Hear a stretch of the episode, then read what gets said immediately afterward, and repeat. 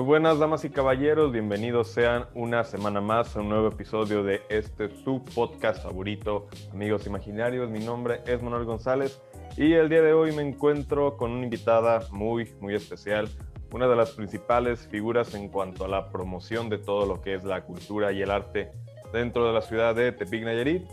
Por fin se nos hizo, después de un tiempo por problemas de gente y demás, pero pues es la vida, chavos, no, no se agüiten si sus proyectos no se concretan. todo, todo al final de cuentas calza y se une cuando tiene que pasar. Supongo que, que este es el caso. Y pues sin, sin nada más que agregar, eh, del otro lado de la pantalla tenemos a Sofía Campos. Muy buenos días, Sofía. ¿Cómo estás? Hola. Hola, buenos días. Bien, muchas gracias por la invitación. Y sí, mira, por fin se nos hizo. No, al contrario, muchísimas gracias a ti. Sé que pues ahorita estás un, poquito ocupada, ya eventualmente hablaremos de, futuros proyectos, de lo que estás haciendo ahorita, pero pues ahora sí que como quien dice, como decía Jack el Estripador, pues vamos por partes, ahora sí. Sí. Este, pues la mayoría de la gente te ubica, te conoce, en mi caso también, por tu trabajo en lo que es la, la promoción de la, de la cultura y el arte aquí dentro de la, de la ciudad de Tepic, Nayarit, como ya lo mencionaba al principio. Y pues me gustaría saber cómo es que nace tu inquietud, tu, tu pasión y tu gusto por, por el arte en general. Antes de, entrar de lleno ahora sí lo que es la cultura, ¿cómo es que nace tu, tu pasión y tu gusto por el arte? Ok, mira, pues yo empecé desde muy chiquita, mi mamá vio que era yo una niña muy inquieta, entonces me metió desde pequeña a diferentes deportes, ¿verdad? Y probamos de todo, natación, fútbol, de todo, ¿verdad? Hasta que la encontramos en una clase de gimnasia, este, y yo ahí empecé desde pequeñita me gustó mucho, fui creciendo, fui buscando este, pues, nuevas actividades, llegué al teatro y al llegar al teatro, al Teatro del Pueblo, en el grupo de Teatro Monasterio con el maestro Enrique Medellín Delgado, pues fue que yo me enamoré del arte, tendría yo aproximadamente, yo creo que unos 13 años cuando, cuando yo encontré pues que quería pasar por lo menos mis tardes después de la escuela, pues haciendo en este tiempo teatro. Y así fue como yo empecé, este pues ahora sí que en el mundo artístico. Pero, o sea, desde siempre tuviste como esa inquietud de, es que quiero hacer algo, quiero crear algo, fue, o fue algo que tú fuiste descubriendo eventualmente a medida que ibas, a medida que ibas haciendo cosas. Sí, a medida que fui, este, pues saliendo en una obra de teatro, luego a lo mejor en, un, en una presentación aquí, por allá, fue que me di cuenta que pues yo quería hacer eso, ahora sí que, que pues toda mi vida, ¿verdad? Obviamente había los impedimentos de que mi familia me decía que pues del arte no se podía vivir, y menos aquí en Nayarit, sí. Entonces, pues yo, eh, pues me hacía la idea de que tal vez tendría que estudiar otra carrera, pero que también eh, podía, pues así, mis tardes pasarlas a lo mejor tomando cursos, talleres, pero jamás me imaginé, obviamente, que pues iba a vivir de esto, ¿verdad? No, y sí, así pasa, este, como, como tú lo dices, y es un patrón que me he encontrado, pues ahora sí que conversando con gente que se dedica a crear, es de que por lo general hay de dos sopas, ¿no? Hay aquellos a quienes se les apoya y se les da todo para que triunfen. En el caso de, de Pablo Atahualpa, amigo, amigo tuyo, que ya tuvo la oportunidad de venir aquí, me dijo que a medida de que eventualmente este, su familia vio viendo que iba mejorando en el aspecto anímico y demás y que lo veía más feliz, fue como de, ok, vamos a ayudarte y te vamos a dar por este lado. Em, sí. mencionas que pues tu familia te dijo que, pues, que del arte no ibas a vivir. Este, y pues tengo que, tengo que preguntarlo. Entonces, dentro de tu lado familiar, dentro de tu núcleo familiar, nunca hubo como que nadie quien se dedicara a un rubro artístico, o sea, no hay antecedentes dentro de tu linaje. Ah, no, no hay nadie de antecedentes. Mi abuelo cantaba, pero era algo así como que amateur, ¿no? Pero, este, mira, a mí sí me iban a apoyar, ¿verdad? Yo contarte un poquito.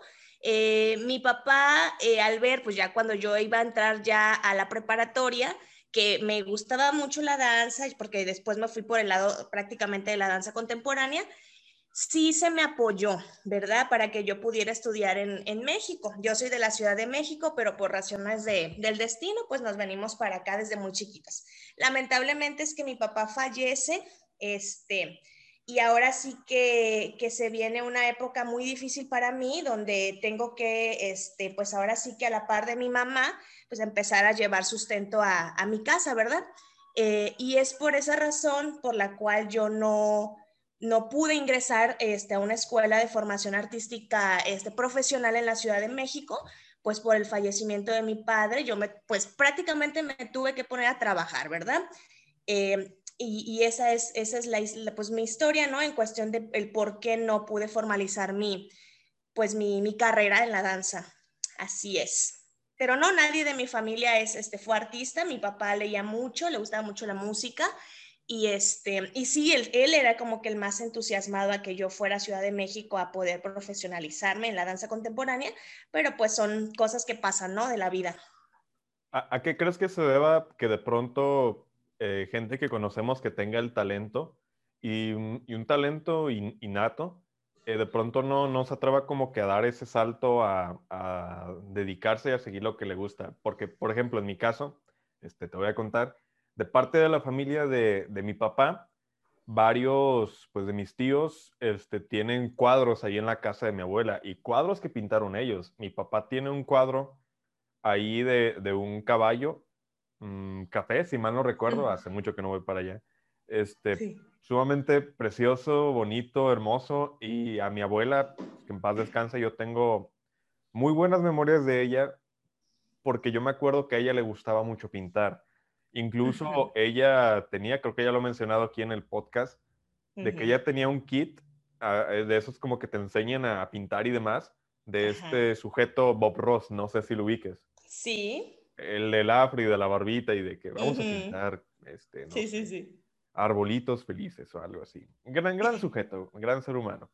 Sí. Y, y, y, esa, y a partir de ahí pues surgía mi inquietud, ¿no? Yo, yo de hecho le, pues, le pregunté a mi papá varias veces, oye, ¿por qué si mi tía este, fulana y mi tío fulano tienen cuadros en, en la casa de, de, mi abuela? ¿Por, ¿por qué nadie se dedicó al arte? O sea, porque realmente se había, se había, como que una venita que se estaba como que empezando a, a derivar y a, a, alcanzar lugares y hacer cosas. ¿Por qué nadie, por qué nadie se dedicó a esto?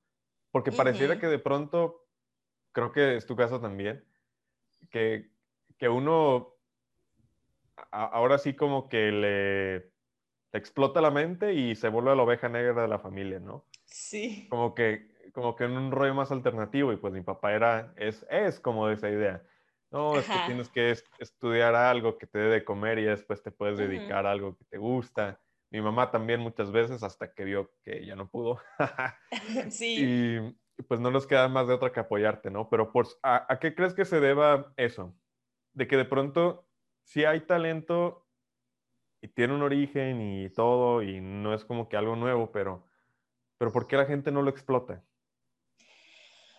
Pues mira, aquí en Nayarit yo pienso este, que, que, bueno, principalmente una porque escuelas profesionales de, de, para dedicarte ahora sí que estudiarlo como carrera, creo que ahorita hasta ahorita nada más está el CEDART, ¿verdad? Que es preparatoria y tiene pues poquito tiempo que, que, está, ¿verdad? No, no tiene muchos años. Eh, la, la, otra, pues yo pienso que mucha gente tiene que salir fuera, ¿no? Para poder, este, hacerse profesionales en el tema y los recursos. Mucho, muchos niños sí quieren realmente, pero no tienen los recursos para salir del Estado a poder este, tomar ahora sí que clases profesionales del área artística que ellos, que ellos este, pues eligen. Pienso que es eso más que nada. Tal vez si aquí en Nayarit estuviera una escuela profesional, este, pues más gente, ¿no? Eh, se iría por el lado del arte. Oye, pero en tu caso, este, me dices que no tuviste la, la, oportunidad como de profesionalizarte en una escuela como tal. No. Este, entonces, ¿cómo es que tú llegas a, a de pronto a, a, indagar en tantas disciplinas? Porque creo que también haces danza. Sí. Este, okay. Teatro y demás. ¿Cómo es que sí. tú llegas a eso? Mira, entonces te platicaba, a los 15 me puse a trabajar, ¿no? Eh, yo siempre fui mucho también de hacer cosas como de costura, etcétera, etcétera. Pues todo lo que se tuviera que trabajar con manos a mí me gustaba. Eh, entonces empecé con un proyecto que se llama Artefacto Moda Experimental. En aquellas épocas ganamos premios Estatal de la Juventud y diferentes premios del INJUVE, donde se reciclaban productos y, este, y se hacían este, pues, nuevos productos, ¿no? Y se vendían. Y con este dinero que yo sacaba, una parte lo destinaba a mi familia, porque pues estábamos pues en situación difícil y la otra yo lo usaba para seguir pagando mis clases de ballet, de danza aérea, de teatro, etcétera, etcétera, ¿no? O sea que mientras este yo estaba trabajando en un negocio propio porque desde siempre pues trataba de que fuera, o sea, yo trabajar para mí misma, pues, ¿no? Em, y, así, yo seguía tomando mis clases, ahorraba y me iba a, cursitos en Guadalajara, así en, en diferentes lugares y entonces siempre estuve en constante capacitación. Así es como, como pues me fui mm, pues capacitando un poco más, ¿no? No profesionalmente, tal vez con un papel que me, que me avalara como bailarina de danza contemporánea, no sé, por el IMBA, pero sí tomaba pues muchísimos talleres. Este, me, mencionabas también pues de que en, en, tu juventud, no digo que no seas joven, o sea, No, ya no tanto. pero ¿sabes a, qué me refiero, no? Sí. Este, ¿Qué tan importante fue de pronto el hecho de experimentar en varias ramas como para saber y, y estar bien segura de qué era lo que querías hacer? Mm, sí, este, pues yo te digo, siempre me gustó de hacer de todo, ¿no? Teatro, danza y pues sí, o sea, me capacitaba y me capacité en muchísimas, muchísimas áreas. Me fui más por el lado de la danza contemporánea y este, pero, pero sí, o sea, siempre, siempre estuve en constante capacitación. ¿Y por qué elegiste la danza? La danza la elegí porque es donde yo me sentía más cómoda expresándome y donde me siento más cómoda tanto expresándome yo como en estos momentos montando coreografías para adolescentes, porque me gusta mucho trabajar la danza contemporánea dirigida a adolescentes. Este, y es donde yo me sentía ahora sí que más libre de movimiento eh, para poder expresar, ¿no? Uno cuando es adolescente, pues tú sabes que trae muchísimas cosas que a veces no le puedes contar a tu mamá, eh, a tu familia, etcétera, etcétera. Y yo ahí es donde me sentía, este, pues ahora sí que libre para expresarme. Incluso puede llegar a ser un rollo como hasta terapéutico, ¿no? El, el hecho de decir es que aquí estoy dejando todo aquello que no puedo expresar, que yo sé sí qué es, pero que no lo puedo poner en palabras, ¿no? Sí, así es. Así es. Y pues cada, cada artista, ¿no? Encuentra su, su, rama, a lo mejor los de pintura, pues en esa, en esa rama se sienten libres, pero ahora sí que es lo bonito del arte, ¿no? De que cada quien desde su trinchera, pues puede, puede expresarse y ahora sí que pues ser libre, ¿no? Sí, desde luego. este, y, y eso es un concepto que se me hace tan ambiguo al mismo tiempo que se me hace muy bello y de hecho, pues creo que ya se lo pregunté a, a, un invitado, aquí Arnulfo, al que le, mando un gran saludo, que, ¿qué es eso que te permite expresar el arte? Porque es, es, es, es, bien difícil ahora sí que tratar de ponerlo en palabras. Y, y, lo, y lo puedes entender mediante una muestra artística como lo puede ser una coreografía, una canción, una melodía, una pintura. Pero tratar de ponerlo en palabras es, está bien cañón pues vamos a, tratar de, ahora sí que como que definir eso. Pero, ¿tú, ¿tú qué crees desde tu punto de vista que ya tienes un, un tiempo dedicándote a esto? ¿Qué es eso que el arte trata de expresar? O sea, ¿por qué de pronto el arte se vuelve algo tan vital para el ser humano? Bueno, porque ahora sí que yo, yo pienso que hay, hay cosas que de plano no nos atrevemos a decir o hacer. Eh, en mi caso, ¿no? Como bailarín, eh, no me atrevo a decirlo hablando, no me atrevo a decirlo pintando. Entonces, eh, la capacidad de movimiento que, que, uno pues adquiere a través del tiempo con la técnica y todo eso, eh, pues te da esa libertad para poder expresarte. Tal vez muchas veces, ¿no? Como dicen, ay, no, la danza contemporánea nadie entiende. ¿verdad? Pero, este, pero tal vez al creador le da la oportunidad en ese momento, pues, de expresarse y de, sí, y de dar a conocer lo que, lo que siente. Eso es lo que yo pienso que es, es lo vital para el ser humano, pues el poder, este, el poder expresarse a través de, la línea artística que, pues tú elijas, ¿no? Sí, claro. Y este, ahorita que mencionas esto de la danza, pues, pues, me llama mucho la atención el hecho de, que cómo funciona el, tu proceso creativo para ahora sí que armar una coreografía. Pues me gustaría andar un poquito en eso. ¿Cómo, cómo funciona tu, tu proceso al momento de, montar una coreografía? O sea, ¿en, qué te basas? ¿Qué referencias tomas? ¿En qué te inspiras para decir, es que este paso va primero, esto va segundo y vamos a terminar con esto porque igual este es el mensaje? O sea, ¿tú, ¿tú en qué te basas? ¿Partes de un mensaje? ¿Partes de una emoción? Eh, ¿La música es quien te guía? ¿Cómo funciona todo eso para ti? Ah, mira, yo en, el, eh, yo en el caso de la danza contemporánea sí me baso en todas mis coreografías en que tenga un mensaje, ¿verdad? Eh, ahora, sí que, que buscamos dar un mensaje pues de lo que, lo que tú quieras expresar, ¿no? O yo como creador, lo que yo crea o quiera expresar en ese momento. Obviamente se, se trabaja siempre con una buena técnica para, pues, para que el, ahora sí que el producto final, pues no nada más sea pues porque a ti te gusta, ¿no? Sino que sea estéticamente, visualmente para la gente, pues bonito, ¿no? y sí, pues nos basamos en, en, en Perdón, es que me está sonando esta cosa. Nos, sí, me baso en sentimientos, sobre todo en sentimientos. Primero ver qué es lo que queremos expresarle al público, después buscamos la música que sea ad hoc a, a, ese, a ese sentimiento y a ese, a ese movimiento que se va a representar en la coreografía. Y pues es este, así es como hacemos nuestro, nuestro montaje coreográfico, ¿no?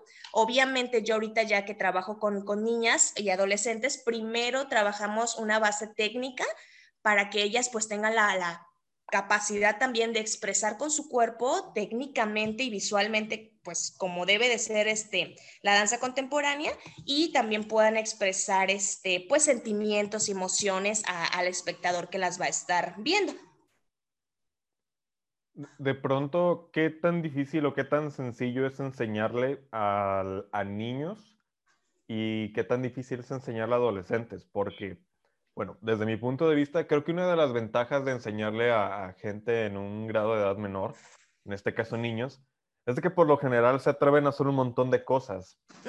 Eh, cosa que cambia al momento de ya agarrar como que cierta madurez, porque de pronto dices, es que me voy a ver ridículo y esto qué onda, y de pronto como que qué raro, qué cosas tan extrañas me pone a hacer la maestra, ¿no? Este, ¿qué, ¿qué, tan difícil o qué tan fácil es enseñarle esos dos eh, segmentos de, edad? Mira. ¿Y cuál es la eh, diferencia principal entre ambos? Sí, con los niños es muy fácil empezar a explorar el movimiento porque a base de juegos tú empiezas a meterles este, trazos coreográficos, pero sin que ellos se den cuenta, tú ya les estás haciendo que entiendan las cómo hacer una entrada al teatro, cómo este, despedirse de una presentación. Con los niños es todo más como un rol de juego, ¿no? Que ellos vayan jugando, pero, pero aprendiendo. Este, y con los adolescentes, eh, después de su proceso de infancia, es que mira, nosotros en el área de danza no pueden llegar un niño que jamás ha bailado y de repente nada más meterlo al escenario, ¿no? Necesita una, una capacitación previa. Entonces, con los adolescentes que trabajamos, generalmente ya han tomado este, todo este rol de juego de la danza, ya tienen tiempo, este, pues trabajando y con ellos ya, ya están, este, pues ahora sí que entrenados, ¿verdad? Para, para, para, poder llevar a cabo un, un, montaje y para poder llevar a cabo una coreografía. Esto también no impide que, que, un niño que jamás ha bailado pues pueda desenvolverse en el área de la danza, ¿verdad? Tenemos diferentes talleres. Tuvimos uno que se llamaba Misiones Culturales, donde íbamos a colonias y llevábamos danza contemporánea para que ellos pues, pues fueran descubriendo el movimiento y les gustaba mucho. Entonces, este, no es un impedimento que jamás el niño o adolescente haya tomado una clase, pues para que le, guste, ¿no? Pero sí, desde, desde chiquitos se les empieza ahora sí que a entrenar físicamente y también, pues, en parte mental, ¿no? Para que sepan cómo, pues cómo se lleva a cabo una coreografía en un teatro, etcétera, etcétera. Pero, por ejemplo, en el caso de, un adolescente, no sé hasta qué, hasta qué límite de edad los aceptes ahí, unos 17, 18, un poquito menos, no sé.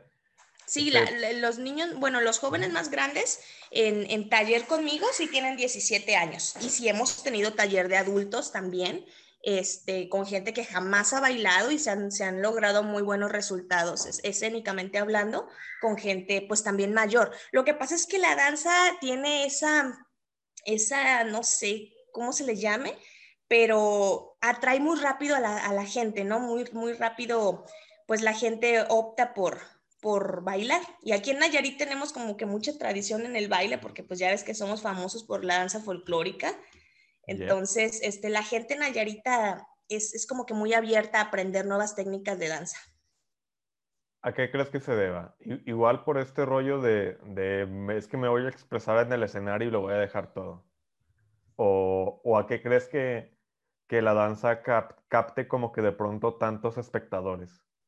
Es que la danza es como muy visual, es, es a diferencia de a lo mejor este, mmm, bueno, es, es este, Sí, y es algo que tenemos mucha tradición en Nayarit. Creo que desde niños hemos visto en algún evento, en la feria, donde sea un folclórico, este, un danzón. Entonces la gente Nayarita ya trae como que muy arraigado eso. Este, eh, pertenecer a un ballet, porque hay muchísimos ballets folclóricos. Nosotros en el área de danza contemporánea, aquí sí estamos, este, pues somos muy poquitos los que ejecutamos la danza eh, contemporánea en diferentes técnicas, pero es, es padre ver que de todos modos la gente, eh, tú les llevas esa técnica y les, les, se les hace padre. Entonces, sí, yo me he dado cuenta, y no solo aquí en, en Tepique, me ha tocado dar talleres en Santiago, en comunidades, y la gente recibe muy bien todo lo que es este, danza. Ahorita mencionando este tema de que también le enseñas a adultos, bueno, jóvenes, jóvenes adultos y adultos. Sí. Este, ¿qué tanto cambia el proceso para, para enseñarles, este, ahora sí que montar una coreografía conforme la edad avanza? O sea, ¿a qué dificultades te enfrentas tú como instructora y a qué dificultades se enfrentan ellos como alumnos para, para aprender algo nuevo? ¿Qué tanto cambia ese proceso con respecto a cuando son niños? Bueno, con los adultos es un poquito más difícil eh, a lo mejor incluir, no sé, este, acrobacias o, un poquito más de, elementos de contorsión en las coreografías que a diferencia de los niños. Pero con los adultos es más fácil el, poder hacer montajes que tengan un poquito como que más de, de peso como emocional, ¿no? Los adultos ya entienden un poquito más lo que es este, por ejemplo, si montamos una coreografía que hable sobre sobre suicidio, por ejemplo, ¿no? Es un, es un tema fuerte. Es más fácil montarlo con un adulto, a lo mejor sin tantos este, elementos acrobáticos ni nada así, pero sí ya una, una carga como un poquito más emocional corporalmente, eh, elementos más visualmente que se sientan un poquito más emocionales, ¿no? Que sea como algo más, sí, esa parte. Con los niños es más, es un poquito difícil eh, montar temas complicados para la sociedad, con ellos se montan cosas, pues, eh, ahora sí que dado a su edad, ¿no? Pero sí es interesante trabajar con adultos porque pues con ellos puedes montar cosas más fuertes y que socialmente pues tengan un impacto un poquito más fuerte. Sí, que penetren más dentro de la, sociedad, al final de cuentas. Sí, e, sí. Este, me pasó platicando eh, con raza amigos que tengo que son directores que trabajan ya con actores. De pronto esto como que de involucrar demasiado las emociones. Sí. Ahora que tengo la oportunidad de, conocer a, una instructora, una gran instructora, este, de, de pronto, ¿qué, ¿qué similitudes hay en cuanto a ese proceso de involucrar las emociones para, para hacer un performance artístico? en, este caso mencionabas lo, del suicidio. No necesariamente tiene que ser eso. Hay otras temáticas también que son muy fuertes, que involucran muchos sentimientos tan complejos que a veces no logramos entenderlos. Pero, pero a nivel emocional, ¿qué, qué, qué, secuelas o, qué te provoca?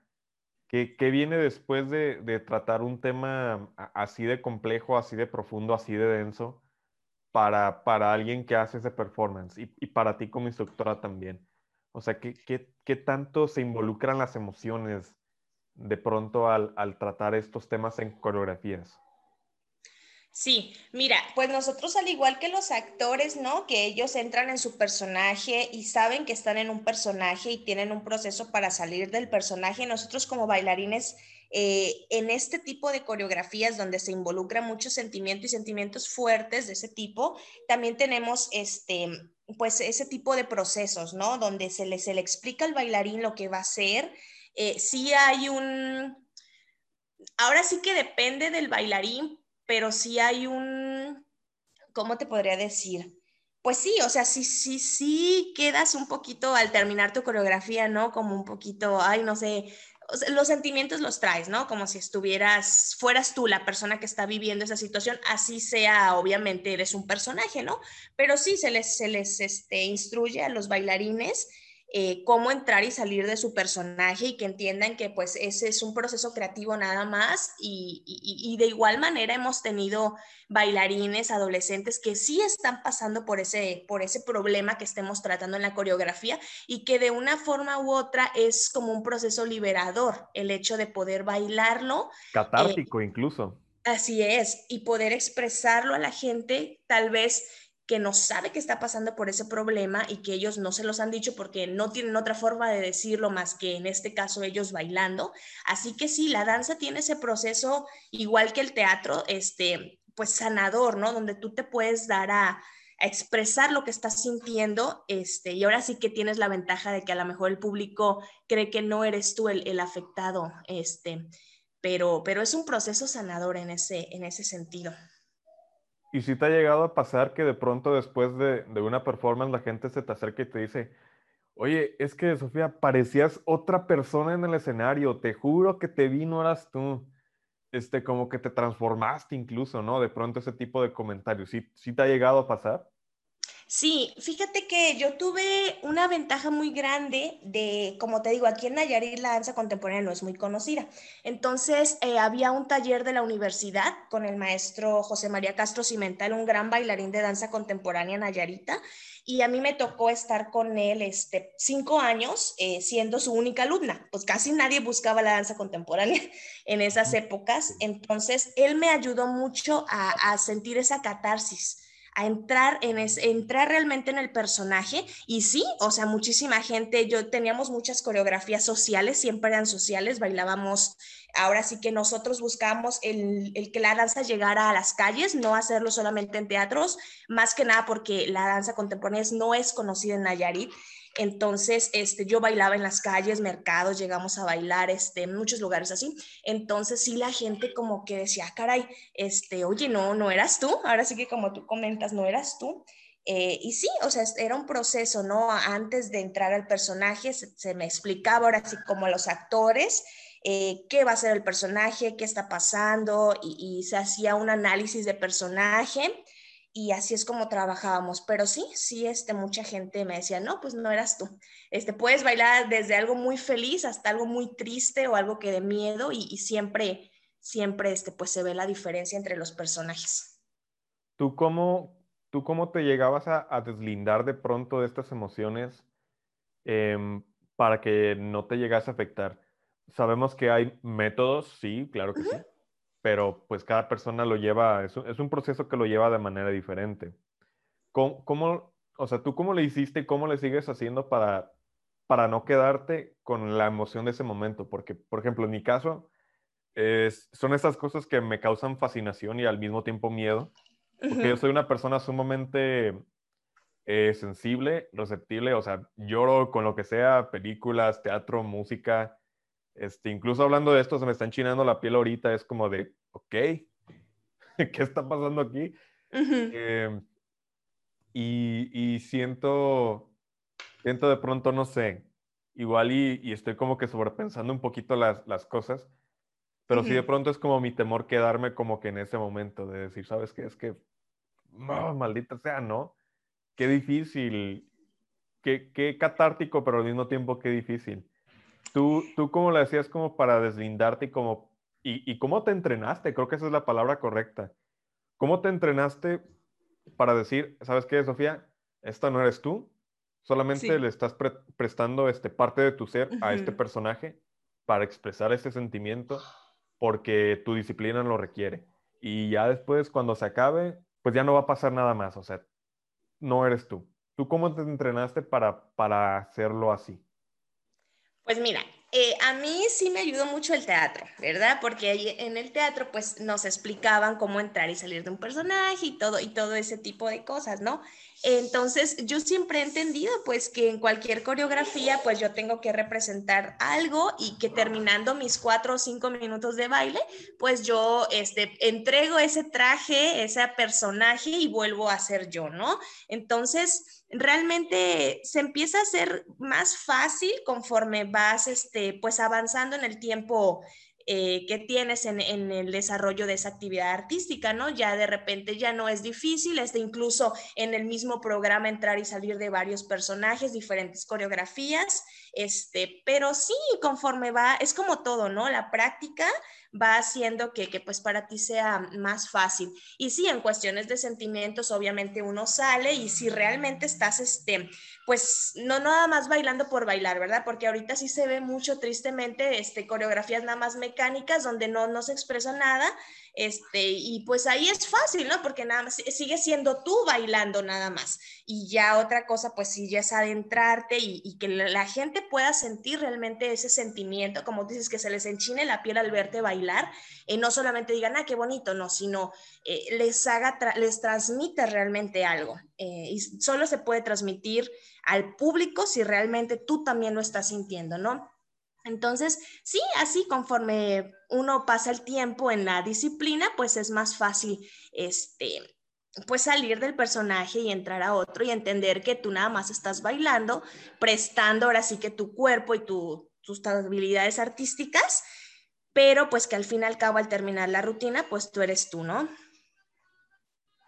Hablando de disciplina, tú que llevas ya varios años dedicándote a esto, eh, ¿cómo es la vida de un bailarín día con día? O sea, ¿llevas algún tipo de, entrenamiento em, pues para condicionar el cuerpo a que se suelte más y demás? Este, o sea, lo, preparas para, cada rutina. Este, ¿tú, ¿Tú llevas algún tipo de, disciplina, rutina, entrenamiento como para acondicionarte y que no sé cómo decirlo. Ahora sí que mantener la forma, mantener el, timing, el, ritmo.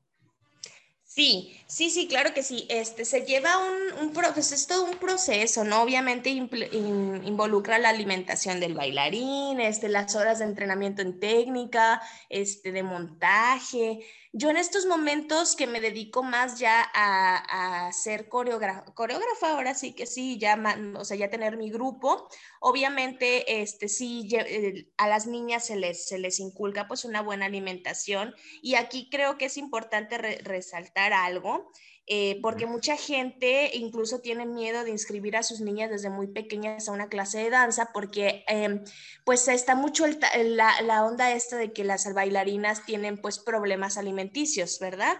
Entonces, sí tratamos siempre de, de por lo menos yo con mis adolescentes, de de explicarles que sí necesitan obviamente estar en forma, pero que no, no es necesario caer en, en, este tipo de, pues, de trastornos, porque sí es triste que a mí como bailarina adolescente me tocó estar con maestros donde se te exigía perdón y va a sonar feo, tal vez no está permitido decirlo así, pero se te exigía pues no comer o pesar unas cantidades de peso que, que obviamente son inhumanas. Ajá. Entonces, este, yo sí me, gusta mucho enfatizar eso en las bailarinas desde que son niñas. Sí es importante que tu físico esté ad hoc y entrenado para, la, la actividad artística que vas a realizar, que es la danza, pero sin caer en los excesos y sin sin hacer que en vez de que sea un disfrute y una forma de expresarse la danza, sea pues un agobio para la niña venir a una clase de danza porque le van a estar juzgando su físico. Eso es, me parece importante recalcarlo en, este momento. Pero a qué, bueno, igual y eso es caer como que en un estereotipo que, existe y que sí pasa. Sí. Pero, pero ¿por qué de pronto como que algunos instructores este, se clavan tanto en eso? Este, sí, sí me ha tocado leer historias y demás, y la neta se me hace muy feo. Incluso, este, pues lo hemos visto en películas, ¿no? ¿Has visto la película del Cisne Negro de Black Sí, sí, sí. Que, creo que es uno de los mejores ejemplos, ¿no? De, de pronto gente que, que destruyen sus vidas por, por esto de la envidia, el ego, de es que, oye, es que yo lo voy a hacer mejor que tú, y no, yo lo voy a hacer mejor que tú. Este, o sea, realmente si existe eso en el mundo de la danza, en el mundo del arte? o sea, creo que la respuesta es obvia, me imagino que sí. Sí. No, no por algo se habla de esos temas. Pero, o sea, ¿por qué? Y, tú como, como, como instructora, ¿tú cómo evitas ese tipo de, de conflictos que de pronto sí pueden llegar a ser muy pesados? Sí, sí pasa, obviamente, y, este, yo por mi parte en, mi grupo siempre trato de con ellas hablar desde un momento realmente las cosas que pasan en el mundo de la danza hablando profesionalmente, que es todo esto, los desórdenes alimenticios, incluso, sí, pues todo esto. Entonces, eh, siempre tratamos de que los grupos representativos, en este caso de la escuela, que son las niñas que más, o jovencitas que están en constante presentaciones, competencias, eh, entiendan pues que esto lo tienen que hacer como una forma de expresarse y no de que les cause, este, pues ahora sí que agobio asistir a presentarse, venir con sus compañeras. Y realmente es que a nosotros nos ha funcionado, nuestros grupos de niñas son muy unidas, eh, son niñas sanas. Eh, que, se ve que disfrutan bailar y cuando nosotros vemos que hay, hay problemas dentro del grupo o vemos a una niña, identificamos una niña con, algún problema o que se ve que, va para, para allá, pues hablamos con ella, involucramos siempre mucho a los padres de familia también para, pues, para que ahora sí que, que todo sea este, un ambiente sano y que sea una experiencia bonita, que cuando la niña o la adolescente crezca, pues pueda decir que, que disfrutó sus tiempos de bailarina, ¿no? Y que si se dedica de manera profesional, si tarde o temprano va y hace audición y queda en una escuela, pues que ella ya tenga las bases para para aunque en otra escuela o en otro este, compañía de danza vea ese tipo de cosas, pues ella ya vaya preparada eh, para, pues, para enfrentar ese tipo de situaciones y que no le afecten realmente, que hagamos bailarines eh, fuertes físicamente, pero pues también mentalmente. Ah, desde luego. Y este, hablando un poquito más en el, en el, caso de los niños, y esto es algo que me llama mucho la atención, ¿cómo uno como persona puede, puede crearles el hábito de es que no sé si, llamarlo de ser artistas natos, algo así, porque creo que todos los, que todos los niños son artistas natos en, cualquiera de las disciplinas, pero pues muchas veces por, cuestiones de la familia, del entorno social y, pues factores externos más que nada, hay muchos que no se acercan a este tipo de, cosas, no las hacen. Y cuando las hacen es porque por lo general los padres no quieren tenerlos en casa. Está feo, pero muchas veces así pasa, es, es como las escuelas. Realmente muchos padres los mandan a las escuelas porque no quieren tener a sus hijos en casa. Esa es una realidad. Pero cómo de pronto uno le puede crear al niño el hábito de, del arte, ¿no? De, de consumir, de hacer, de, de, preguntar, de vivirlo, de, de ya tenerlo como, como ese extra en su rutina, en la vida diaria, porque de pronto, y esto es algo que yo ya comentaba en el, en el podcast con, hablando con, con Pablo, que le mando un gran saludo, este, que de pronto mm, los niños pueden verlo como algo, algo ñoño, algo, algo sonso, algo muy alejado de su realidad, que igual es muchas veces por un discurso que, que viene, que viene de los padres de que es que esto no y esto no y, te vas a morir de hambre si, si te dedicas a esto y que hay cosas más importantes que hacer, este, haz algo que te deje provecho, que muchas veces ese provecho es como de que haz algo que te deje dinero. Sí. Y, no todo el tiempo es así, pero sí, o sea, ¿cómo uno puede, puede crearle el, hábito del arte, vamos a llamarlo así, a los niños? ¿Cómo uno puede acercarle el arte a los niños? Fíjate que en este tema yo sí creo que es muy importante que en las escuelas de educación, ahora sí que kinder, primaria, o sea, las, escuelas donde tienes que ir a fuercitas, ¿no? De que si quieres o no quieres tienes que ir a la escuela. Ahí las clases de iniciación artística se tomarán un poco más en serio, porque realmente sí hay niños que tienen mucho talento y que desde pequeños se les ve que tienen talento, pero no se canalizan a, realmente eh, yo me acuerdo que cuando yo era niña, las, maestras que teníamos de educación artística, si veían un niño que tenía, este, pues ahora sí que talento a lo mejor para el dibujo, sí se acercaban a su mamá y sí lo canalizaban a lo mejor, llévelo a Bellas Artes o llévelo a la escuela de música. Eh, pero ahora sí veo como que la parte de la, de la iniciación artística en las escuelas, que antes teníamos esa materia, yo me acuerdo artísticas, no sé si ahora todavía se lleve, este, pues sí, sí se hacía un, pues un énfasis en que podías este, aprender no solamente lo que te enseñaban ahí, sino que si te gustaba la danza, por ejemplo, te podían llevar a ciertas escuelas. Entonces, pues sería importante. ¿Por qué? Porque ahí los maestros ven a los niños eh, ahora sí que muchas horas, ¿no? Entonces tú te das cuenta cuando un niño pues tiene habilidad a lo mejor para la gimnasia o a lo mejor también para el fútbol, que ves que, tiene habilidad y pues ¿por qué no canalizarlo? Pienso que sí sería importante que en las escuelas de educación, este, ahora sí que de la SEP o no, sé cómo se les llama, pero que, que son de formación obligatoria, se, se, hiciera un poquito más de énfasis en, en, la educación artística y deportiva también, y se les canalizara a los niños o se les invitara a lo mejor eh, a una vez al mes, no sé, a conocer una escuela profesional de danza o de música y pues ahí los niños eligieran, ¿no? Solitos el niño te va a decir, ¿sabes qué, mamá? Yo quiero ir a una clase, te lo digo porque yo tengo niñas de tres años, donde yo les, yo les pregunto, ¿y la mete usted porque usted quiere que tome clase? No, maestra, es que la niña me dice que ella ve en la tele o ella ve en, en los videos niñas bailando y ella dice que ella quiere hacerlo. Entonces yo por eso la acerco. Entonces sería importante y también pues eh, a lo mejor eh, que hubiera un poquito más de, acercamiento artístico de parte del gobierno, que en las calles hubiera arte a lo mejor una vez al mes y la gente empezara a consumir arte de esa manera, de manera este,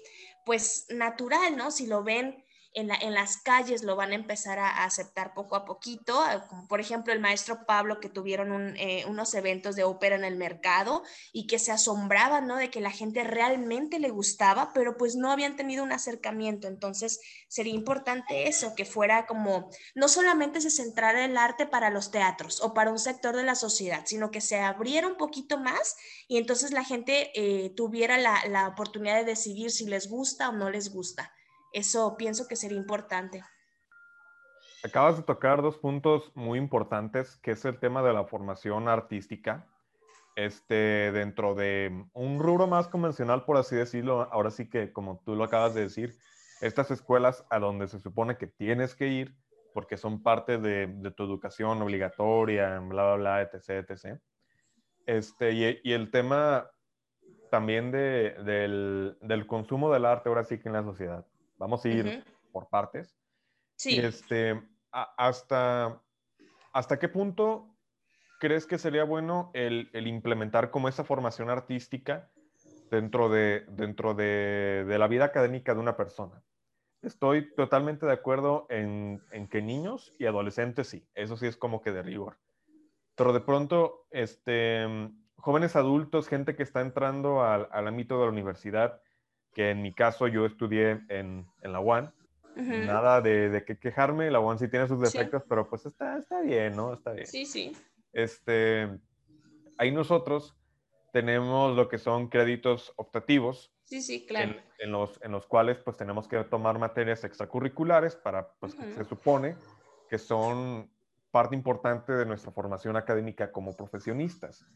Pero se me hace un poco, este, em, no sé si llamarlo incoherente, pero se me hace un poco raro que de pronto en el rubro de lo que es cultural deportivo se necesiten muchísimo menos créditos que en otros rubros como lo pueden ser los académicos.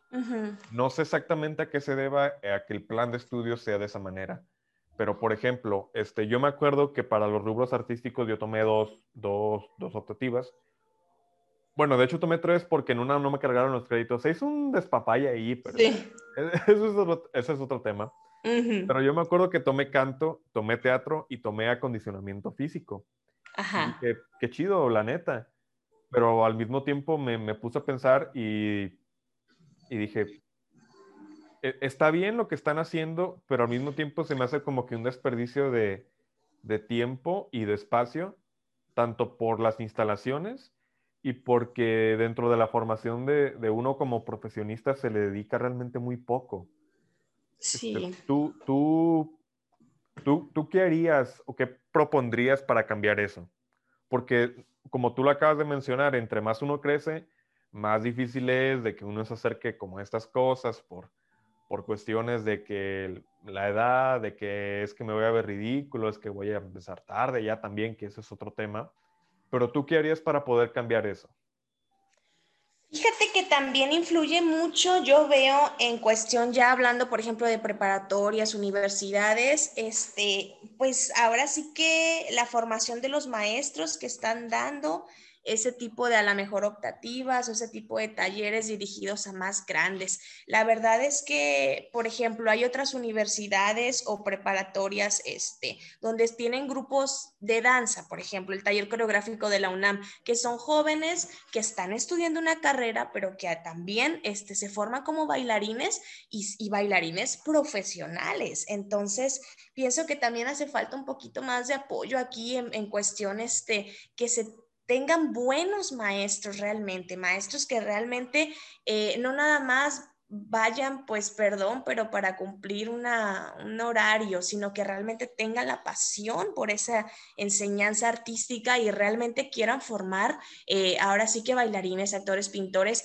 eh, profesionales. No importa que, que, ellos, o sea, tengan su carrera en la mañana, vayan a sus escuelas eh, de carrera convencional, no sé, contabilidad, etcétera, etcétera, y en las tardes o fines de semana puedan tomar una buena clase eh, realmente, no nada más para cumplir, este, pues no sé, o sea, sus optativas, pongámosle, ¿no? Sus créditos, sino que realmente si le gusta a la, persona, se va a quedar y va, va, incluso aunque no tenga que cumplir créditos por, o sea, que se los pidan de manera obligatoria, si le gusta, si le, si le llama la atención, si el maestro le llena, se va a quedar y va, va, este, va a estar ahí. Yo estuve en el taller de danza contemporánea y aéreos del CETI 100 y tenía 70, 80 jóvenes y jamás se había visto eso. O sea, decían, no, es que la danza no les gusta. Tenía hombres, tenía varones, eh, jovencitas, eran muchísimos. Y tristemente se tuvo que cerrar el taller por cuestiones de ahí mismo de la institución y, incluso las Sí, sí, los chicos me preguntan, maestra, ¿cuándo van a regresar? Y a mí me sorprende mucho, sobre todo los varones, porque generalmente no se acercan mucho los hombres a la danza. Eh, y este tipo de danza. Como ese estigma, ¿no? De que no es para ellos. Ajá. Y a mí me sorprendía que cuando hicimos este, la presentación de todos los maestros, ¿no? Se hizo una presentación para que el joven decidiera a qué taller se iba nosotros logramos una, una listonona y muchos eran varones. Entonces se me hizo padre. Dije, bueno, sí, sí les llama la atención, pero lamentablemente a veces no hay apoyo de las instituciones y no hay apoyo también este, cuando hemos tenido oportunidad de llevar jóvenes a presentaciones, a competencias y no hay apoyo, entonces se desaniman. Los jóvenes se desaniman y mejor le dan por otro lado. Esa, esa es, es triste, pero es real ahorita que mencionas esto, se me, se me, vino a la mente este, un, un, concepto. Pues ya ves que existen estos, estos tests como de orientación vocacional. Este, ¿Crees que sería bueno también hacer un, una especie como de test de vocación artística? Creo que cuando menos sería muy interesante, ¿sabes?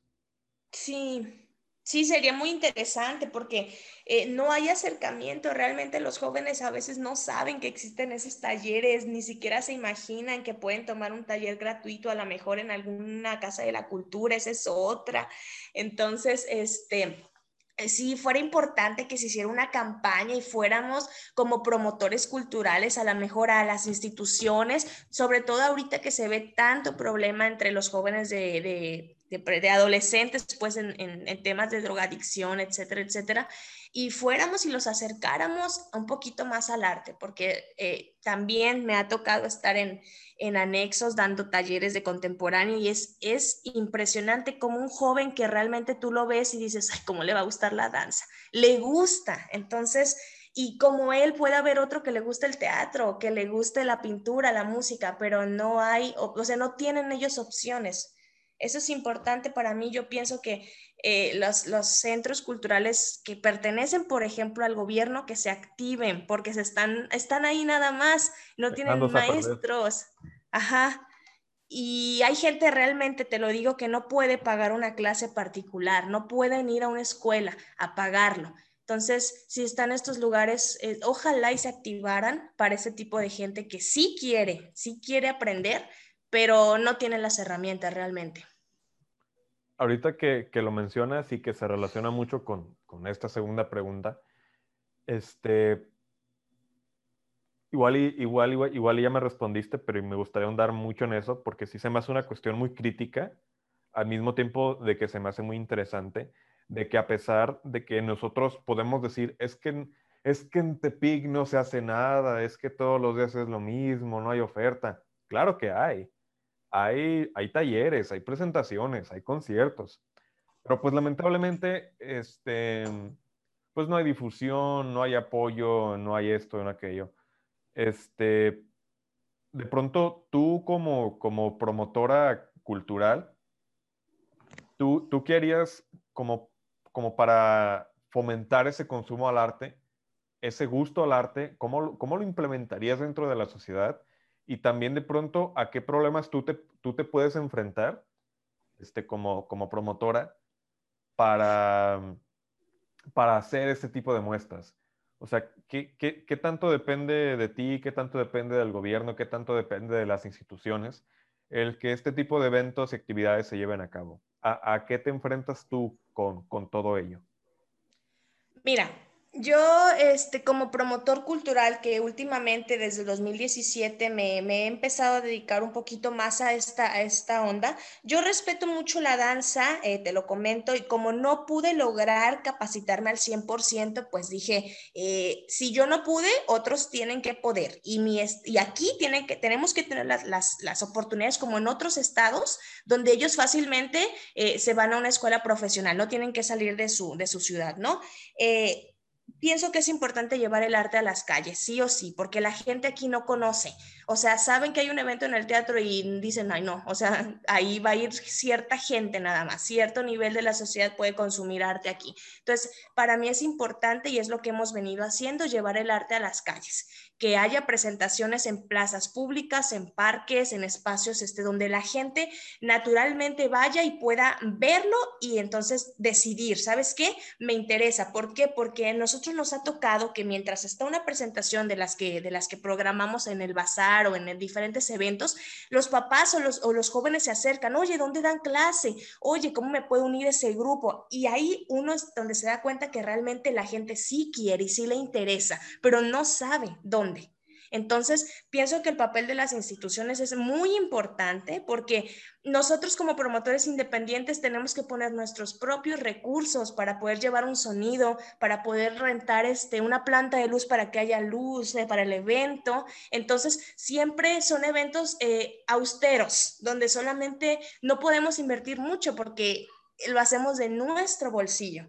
Entonces las instituciones que cuentan con todo, sillas, mobiliario, luces, tienen todo, eh, ¿por qué no sacan, sacan a, la calle esas presentaciones? Entonces ellos tienen cartera de artistas y me imagino que si nos invitan a participar como institución, con gusto los promotores vamos a decir que sí, porque estamos interesados en que el arte se conozca en nuestra tierra. Lamentablemente es que tenemos que hacerlo de manera independiente muchas veces, con pocos recursos y ahora sí que eh, tratar de, que se vea y que la gente le interese con lo que tenemos. Entonces, eh, ojalá y las instituciones pronto eh, se activen de esa manera hagan más caravanas culturales. Eh, otra cuestión, el, los espacios públicos son para usarse, no, no es es este, posible que nos, que como promotores culturales nos cobren por usar los espacios públicos tanto eh, si realmente es un bien social, ¿no? Eh, eso pienso que, y de ahí podríamos hablar muchísimo de ese tema de, de los espacios públicos que son ahorita usados para lucrar realmente, pero pues no sé, ¿verdad? Pues tú dale, porque de pronto también este, se ve mucho de que, de que llega alguien a hacer performance y que la policía no, es que estás alterando el orden público, te me vas o me das tus instrumentos, te los voy a confiscar y tú te tienes que marchar de aquí, pero ya. Y tú, y tú estás como de, oye, pero ¿qué, qué, qué, qué, qué ley estoy rompiendo? O sea, ¿qué mal estoy haciendo a la sociedad como para que me traten de esa manera, no? O sea, las mismas bueno, no son, sí son instituciones, pero los mismos organismos que, pertenecen a, esas instituciones, cómo de pronto llegan como a ese nivel de, prepotencia y se portan así realmente con los artistas. Qué, qué difícil y la neta, qué triste.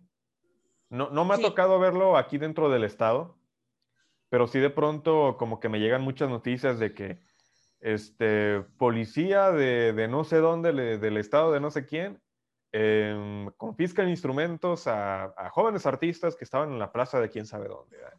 Y, te pones a pensar eso, o sea, realmente, o sea, ¿por qué? ¿Por qué si, si se supone que están a nuestro servicio, por qué nos, nos juegan chueco? Muy, muy chueco, muy, muy feo, se me hace muy, muy triste eso. Sí, aquí nos así nos ha tocado el hecho de que en eventos llegan y recogen los libros que están ahí, este, pues ahora sí que cuando empezó el bazar creativo eh, lo hacíamos eh, a la brava, ¿no? O sea, nos poníamos y era, era gente que pues vendía pinturas, libros, cosas así, ¿no? Más cultural. Y, de repente llegaban los fiscales, este, se llevaban las cosas, se hacía, por ahí hay videos en YouTube de, de cómo empezó aquí el tianguis cultural. Ahora ya hay un poquito más de apertura, pero, pero sí ha sido difícil y, sí, a veces que no puedes ah, hacer uso de una plaza, que porque rompe la ley, etcétera, etcétera. Entonces, sí hace falta un poquito más de apertura de parte de las, de las instituciones, eh, sobre todo porque estamos carentes de arte en Nayarit. Hay mucho artista, pero muy poca difusión del arte. Entonces, eh, pienso que aquí es un lugar para que se pudiera hacer eventos a la mejor de la talla del Cervantino. Tenemos todo, tenemos un montón de artistas eh, locales y tenemos los teatros, tenemos espacios, pero no se les da el uso. Entonces, ojalá y pronto eh, podamos realmente levantar a Nayarit en en cuestión este, cultural, porque sí hay propuestas, muchísimas, tenemos muchísimos artistas que están triunfando en el extranjero, bailarines, este, cantantes como Pablo, bailarines, este, tenemos una bailarina Nayarita que está en, un ballet de la ciudad de Monterrey, entonces... Y, y, se van y ya no regresan por lo mismo, porque saben que si regresan es, es retroceder en vez de avanzar, ¿no? Entonces, ojalá y pronto cambie un poquito esto. Totalmente de acuerdo, Sofía. Este, ahorita, pues lo mencionabas, tienes creo que sí, desde 2017 este, siendo promotora cultural. ¿Y, cómo es el día a día de una promotora cultural de pronto? O sea, ¿cuál es, cuál es tu rutina? Normalmente en el día con día, ¿qué es lo que haces? Porque veo que andas de allá para acá, andas muy movida haciendo contactos, agendando este, haciendo mil y una cosas, ahora sí que, te vuelves una todóloga. Pero, pero de pronto, ¿cómo es el día a día de una, de una promotora cultural?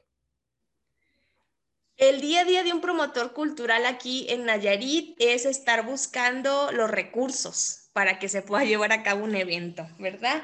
Eh, nosotros tenemos este, el bazar donde se muestran este, productores locales y donde pues metemos una muestra artística, entonces es una vez al mes, entonces es el evento y tenemos cuatro, tres semanas para organizarlo nuevamente, porque cada mes se lleva a cabo, eh, volver a buscar los contactos para que nos faciliten los espacios públicos, volver a buscar patrocinadores para pagar a la mejor este, los reconocimientos de los artistas, el agua de los artistas, eh, a la mejor este, pues sí, tratar de ver si, los, si las este, empresas de comunicaciones pues más sonadas en nuestro estado nos pueden hacer favor de subir nuestro cartel para que la gente se entere que va a haber evento.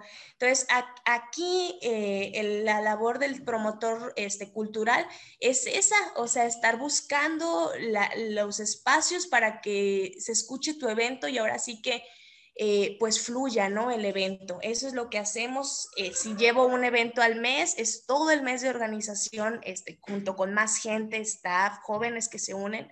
Entonces, sí es, es un poquito complicado, más que nada por eso, porque a veces, este, pues hay que estar llamándole a los medios de que si nos hacen ahora sí que el favor de subir nuestra promoción. Afortunadamente este año ha estado un poquito más eh, fácil eh, eso de la promoción de nuestros eventos. Hemos tenido acercamiento y si lo puedo mencionar, eh, con XHKG nos ha ayudado muchísimo, porque tú sabes que esas empresas tienen un alcance realmente social. Entonces, el hecho de que ellos publiquen que va a haber nuestro evento, nos hagan una entrevista, que vamos a estar, nos ha hecho que, vayan para arriba los eventos. Realmente es que sí. Y estaría padrísimo, ¿no? Que, que fuera más fácil, o sea, que, que el mismo gobierno eh, le pudiéramos nosotros como promotores independientes presentar nuestras propuestas mensuales y ellos mismos nos ayudaran con la difusión. Eso nos ayudaría muchísimo como promotores para que la gente se entere, porque no es lo mismo uno subirlo en su Facebook a que lo suba ya una institución eh, que tiene el peso y aunque sean eventos independientes, pues la gente se entera más fácil. Eso y, el, es, y el alcance mediático también, ¿no? Sí, Así es, el alcance que tienen. A mí, fíjate, tristemente me ha tocado enviar mensajes a algunas páginas, no voy a mencionar con muchos likes, de que, oye, ¿cuánto me cobras por subir mi, mi cartel, no? En tu página, si a veces suben puras cosas que no, este, no, que cinco mil pesos, no, pues oye, eh, cinco mil pesos significa el agua de todo el año de los artistas que invitamos. Quisiéramos, o sea, esa, esa parte, ¿no? A lo mejor, este, que fueran un poquito más conscientes de ese tema. ¿Tienes un equipo de trabajo en el cual tú puedas delegar este, trabajos o, va todo de, tu propia mano? O sea, ¿tú, ¿tú cómo distribuyes el trabajo y cómo distribuyes esa, carga al momento de, organizar algún evento?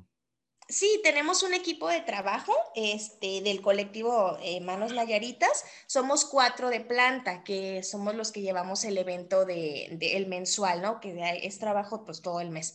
Y ahorita afortunadamente, fíjate que eh, logramos reunirnos con un grupo de artistas, pues ya con mucha trayectoria aquí, y estamos este, pues creando una organización independiente de artistas. Estamos felices por eso, porque ahora el, trabajo va a ser más fácil. Este. Ahora sí que unidos hacemos cosas más grandes. Entonces, este, ya pronto estaremos hablando sobre ese tema, esa organización independiente, y, estamos felices porque sabemos que ahora eh, vamos a sonar más como promotores independientes, porque habemos muchos promotores independientes culturales, eh, pero a veces solitos es más difícil. Entonces, sí tenemos un equipo de trabajo, eh, somos cuatro personas de planta, y, y este, y pues sí, este, así es como llevamos a cabo el evento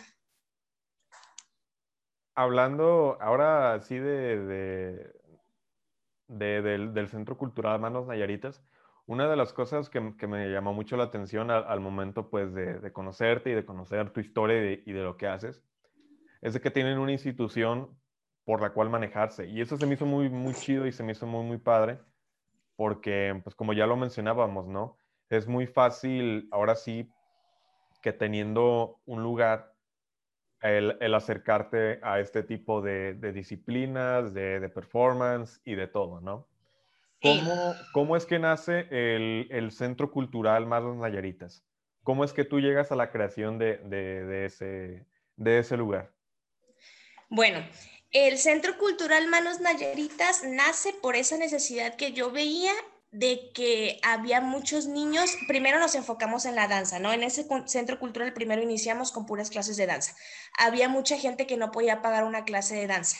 Entonces, eh, yo empecé a ofertar clases de danza a un costo bajo. La verdad es que es un costo bajo pensando en que todos pudieran tomar una clase de danza, que si bien no había una institución donde se las ofreciera este, al alcance, ¿no? Para que ellos la pudieran pagar, pues eh, yo quería ofrecerlo así, ¿verdad? Eso nació, ya este año cumple nueve años mi escuela de danza y después fuimos invitando amigos para que fueran, eh, ahora sí que, ¿sabes que si tú das pintura, qué te parece? ¿La onda está así? ¿Te unes? No, pues que sí. Pintura, danza, teatro, eh, hemos tenido también otro tipo de talleres, macramé y todo eso. Y así nace el Centro Cultural. La idea principal del Centro Cultural eh, es esa, ¿no? La verdad es que nosotros queremos hacernos una asociación civil. Hemos, hemos logrado en eventos tener 60, 70 patrocinadores, empresas mayaritas que, que, han cooperado para que paguemos el teatro, que han cooperado para que paguemos eh, reconocimientos, etcétera, etcétera. Entonces, esa es nuestra meta, que podamos ser una asociación eh, y que podamos recibir eh, donaciones de empresas grandes y nosotros a cambio pues poder capacitar y tener niños que realmente no puedan eh, acceder a una educación artística. Esa es la meta principal del Centro Cultural. No ha sido fácil. La verdad que la pandemia nos, nos vino a, yo estaba ya a punto de, de decir, ¿sabes qué? Este, esto va a cerrar y, y de plano va, o sea, ya se acabó el Centro Cultural, pero siempre hubo apoyo, la verdad, hubo apoyo de, de empresas sobre todo. Y, pues aquí estamos, entonces, pero esa es la principal meta del centro, que pueda llegar en algún momento a recibir alumnos que no tengan la posibilidad de pagar una clase de, de teatro, danza, pintura, lo que sea, y que aquí se les pueda recibir. Wow. Entonces lo digo, wow, estoy, estoy muy impresionado porque también es una de las de las cuestiones que, también quería preguntarte, el, tema de la pandemia, ¿qué, ¿qué, tanto te afectó? Porque ya el, hecho de, considerar incluso el, el cerrar, el, por todo lo que has trabajado durante tantos años, me imagino que, fue en su tiempo y, me imagino que todavía como que estamos en esta época de, recuperarnos, ahora sí, del golpe que nos dio el, el COVID, todos, en, en todos los aspectos. Este, ¿Qué tanto te afectó a ti la pandemia como, como promotora cultural? O sea, ¿a qué dificultades te enfrentaste para, para mantener a la institución viva, por así decirlo, y no dejar que cayeran? Sí, la pandemia, fíjate, nosotros nos avisaron, creo que, no sé, un miércoles que íbamos a tener que cerrar y nosotros pensábamos que iban a ser dos meses, ¿no? Dijimos, ah, pues de vacaciones nos lo tomamos, guardamos todo lo que teníamos. Eh, y, y, pues dijimos vacaciones. Después se fue alargando. Tristemente tuvimos que entregar el local donde estábamos, tuvimos que decidir, eh, como se veía que venía para largo esto, tuvimos que decidir entre cerrar y esperar. Este, ahora sí que por manera estratégica no podíamos estar pagando una renta de un lugar que no estaba funcionando, no, no podíamos abrir. Entonces, este, cerramos, empezamos con clases en línea, pero realmente nos paró por completo porque como te comento, teníamos el bazar una vez al mes con muestra cultural y teníamos las actividades del centro cultural, presentaciones dentro del centro y todo se paró. Eh, y fue poquito más de, un año. Entonces, este, eh, fue muy difícil. La verdad es que yo sí entré en un tipo de presión porque de haber hecho esto realmente gran parte de mi vida, nueve años, de repente ya no tenía trabajo, de repente ya no tenía eventos, ya no tenía nada. Entonces, fue, fue bien difícil. La verdad que, que y creo que para todos los compañeros que tenían escuelas de danza, eh, y te voy a decir una cosa, nosotros no nos iban a dejar abrir, ¿eh? Nosotros íbamos a abrir los centros culturales y deportivos hasta que estuviéramos en verde. Entonces, imagínate eh, cuánto tiempo pasaría. Ahorita todavía apenas fuéramos este, aperturando, más o menos. Eh, pero hubo lucha, hubo lucha, nos organizamos como artistas y exigimos, ahora sí que también ese fue otro tema, este, que nos permitieran trabajar. Y pues aquí estamos, abrimos aproximadamente en noviembre del año pasado, empezamos a trabajar con grupos reducidos y pues a levantar ahora sí que lo que ya estaba pues caído, por, por así decirlo. ¿Te sorprendió mucho el, eh, al momento de volver que la gente o sea, siguiera teniendo como que ese apoyo y ese interés hacia, hacia el centro cultural? Sí, fíjate que sí, muchísima gente en cuanto aperturamos, este, se, venía, la, o sea, la gente a preguntar porque también ya estaban, o sea, hartos del encierro, ¿verdad? Obviamente, pues tuvimos que reducir muchísimo, seguimos las normas que nos, que nos eh, dieron ellos para aperturar. Y así empezamos con grupos reducidos, este, ahora sí que todo el protocolo, etcétera, etcétera, pero pues aquí estamos. Y, ha sido sorprendente pues que este año muchísima gente se ha, interesado en tomar una clase de danza, de teatro, eh, de pintura y, y, sí, muchos jóvenes, adultos también han estado pues más interesados. A lo mejor la pandemia dejó eso, que el hecho de tener que estar en tu casa encerrado este, pues también te despertó como ese lado artístico y, deportivo también. Y, ha sido bueno, o sea, ha sido dentro de lo malo, esto ha sido lo, bueno, la gente se interesó. Como esa luz al final del túnel, ¿no? De, decir es que igual y las cosas no están, o sea, sí están mal, pero no están tan mal. Así es.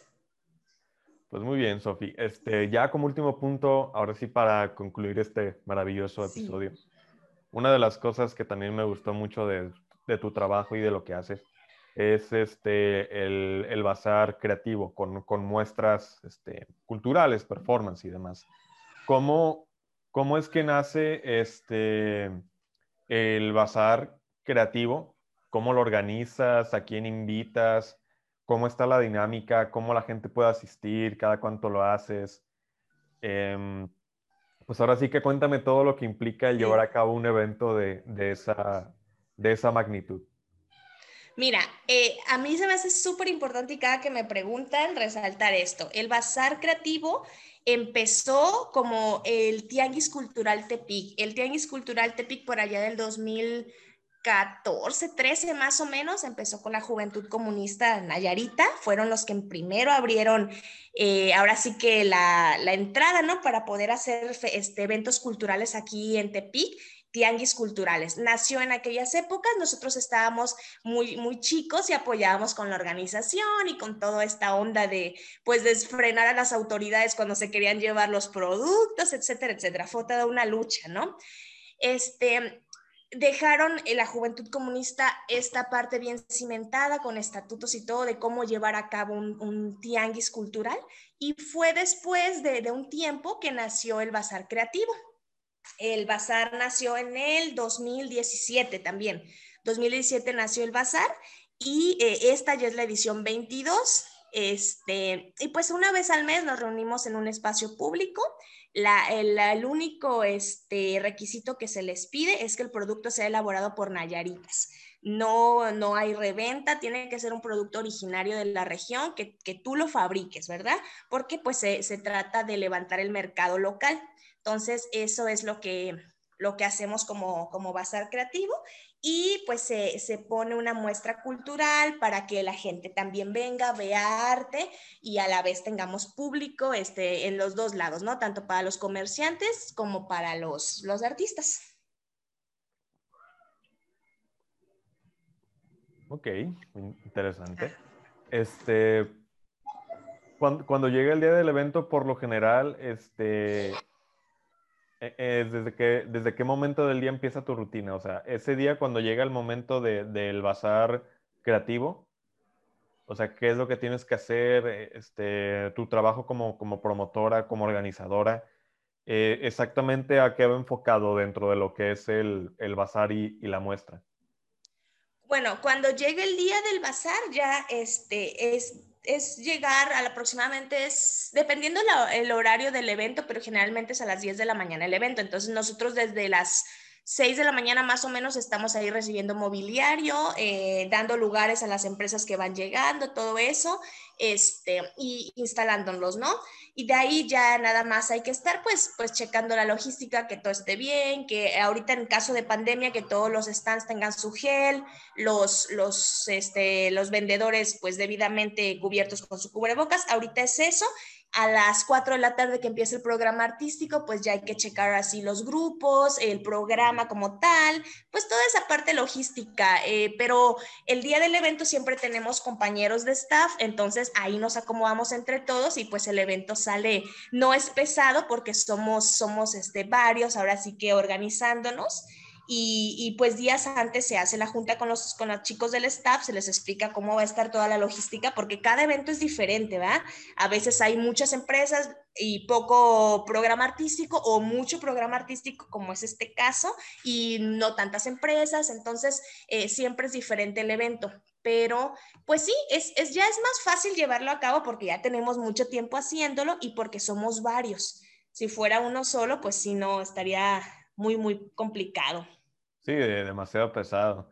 Ah, actualmente, ¿cuántas empresas locales participan dentro de lo que es el bazar? ¿O depende este, conforme a, la, edición del bazar? ¿Eso cambia o, hay como un promedio? Siempre hay un promedio. Antes de la pandemia llegamos a tener aproximadamente hasta 100 empresas. Era una cosa, era más difícil organizarlo porque eran demasiadas. Llenísimo todos los, los, parques que usábamos. Este, pero ahora estamos con un límite, son máximo 50 empresas. ¿Para qué? Pues para poder tener la sana distancia entre stands, eh, dependiendo, ahorita estamos trabajando mucho lo que es Ciudad de las Artes y Parque La Loma, que son espacios amplios. Entonces, eh, son 50. En estas ediciones, esos eh, siempre son 50 generalmente, porque en el grupo del colectivo son muchísimas empresas.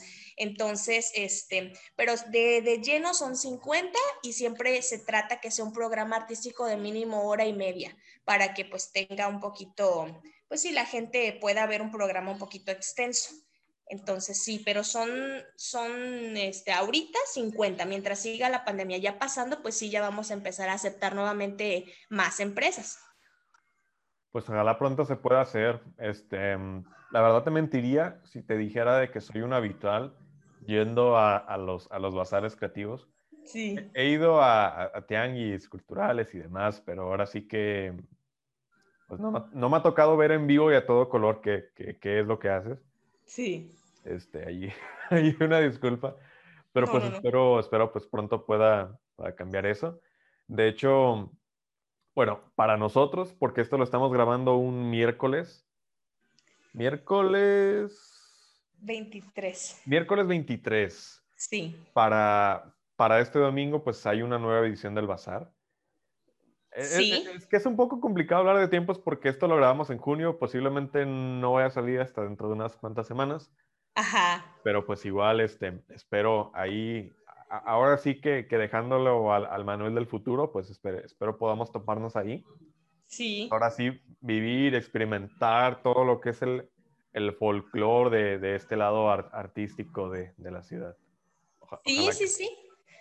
Ajá, y ahí te esperamos. Igual, este, eh, todo tipo de, de, manifestación cultural está invitada y puede darse a conocer dentro del bazar. Entonces estaría también padre. Hay muchísimo talento que tú puedes encontrar ahí para que también pues formen parte de tu proyecto y la verdad está, está muy padre. Pues ahora sí, Sofi, este, para acabar, algo más que quieras agregar, ¿cómo, cómo te podemos encontrar en, redes sociales? ¿Cómo podemos ver lo que haces? Este, pues ahora sí que aprovecha para, para invitar a todo aquello que, pues, que nos está escuchando, que, que, le puede interesar. Ahora sí que aviéntate el, el, el comercial, ¿no? Sí, pues mira, en redes sociales tenemos diferentes páginas, nos puedes encontrar como colectivo Manos Nayaritas, ahí si tú tienes este, ahora sí que si quieres ser parte del colectivo, tienes alguna, un grupo que quieres que se presente, por ahí nos puedes mandar un mensaje. Tenemos también la del Bazar Creativo Tepic, así como tal, Bazar Creativo Tepic, si eres un emprendedor y quieres vender dentro del bazar, nos mandas mensaje, ahí se te envía toda la información. Tenemos la del Centro Cultural, igual, Centro Cultural Manos Nayaritas, eh, donde se da toda la información sobre horarios, clases, actividades especiales. Y tengo una página personal igual es Sofía Campos Tepic, donde si tú tienes alguna un evento que quieras que promocionemos o algo que tú quieras, pues por ahí con todo gusto me pueden mandar un mensajito. Entonces, es, son esas páginas, es Bazar Creativo Tepic Centro Cultural Manos Nayaritas, la del colectivo Manos Nayaritas y Sofía Campos de Pic. En esas te vamos a atender eh, pues con todo el gusto a todas las personas. Muy bien, Sofía. Pues muchísimas gracias. Este, ya hemos llegado ahora sí que al final de, de, nuestro episodio. Qué bueno que se pudo hacer. Este, sé ahorita, pues como estás a, la vuelta de, de, organizar esta nueva edición del Bazar, pues imagino que has de estar muy ahora sí que ocupada, apretada con los tiempos más que nada. Nuevamente, pues muchísimas gracias por darte el tiempo de venir, qué bueno. Pues bienvenida a la familia de, de amigos imaginarios. Mucho, mucha suerte, mucho éxito. Sé que, sé que les va a ir muy bien y pues nada más, Sofía. Muchas gracias por, por venir. Muchísimas gracias. Igual, este, qué padre este tipo de proyectos. Eh, y pues felicidades, ahí nos estaremos viendo, sé que más seguido. Ahí nos estaremos viendo. Pues nada más, este, damas y caballeros, ahora sí que hemos llegado al final de nuestro podcast. Podemos irnos en paz. Nuestra emisión ha terminado. Mi nombre es Manuel González. Gracias por escucharnos y nos estaremos viendo el próximo domingo, ya se lo saben, a partir de las 11 de la mañana a través de YouTube, Spotify, Apple Cast y todas las plataformas. Nuevamente, muchísimas gracias. Cuídense mucho. Listo. Listo, ¿verdad? Ok.